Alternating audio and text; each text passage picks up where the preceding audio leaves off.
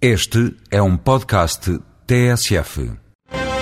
E agora no Voz Europa, a Eurodeputada Elisa Ferreira traça os objetivos da política energética da União Europeia da Europa reduz a sua dependência energética do exterior, a alteração eh, da composição das fontes de energia favoreça a utilização de energias mais interessantes em termos ambientais e é que os europeus poupem energia. Portanto, basicamente, este sistema foi definido pela própria Comissão Europeia como aquela mensagem de 20% de redução em termos de poupança, 20% em termos de substituição por energias renováveis e 20% também de redução das emissões de CO2.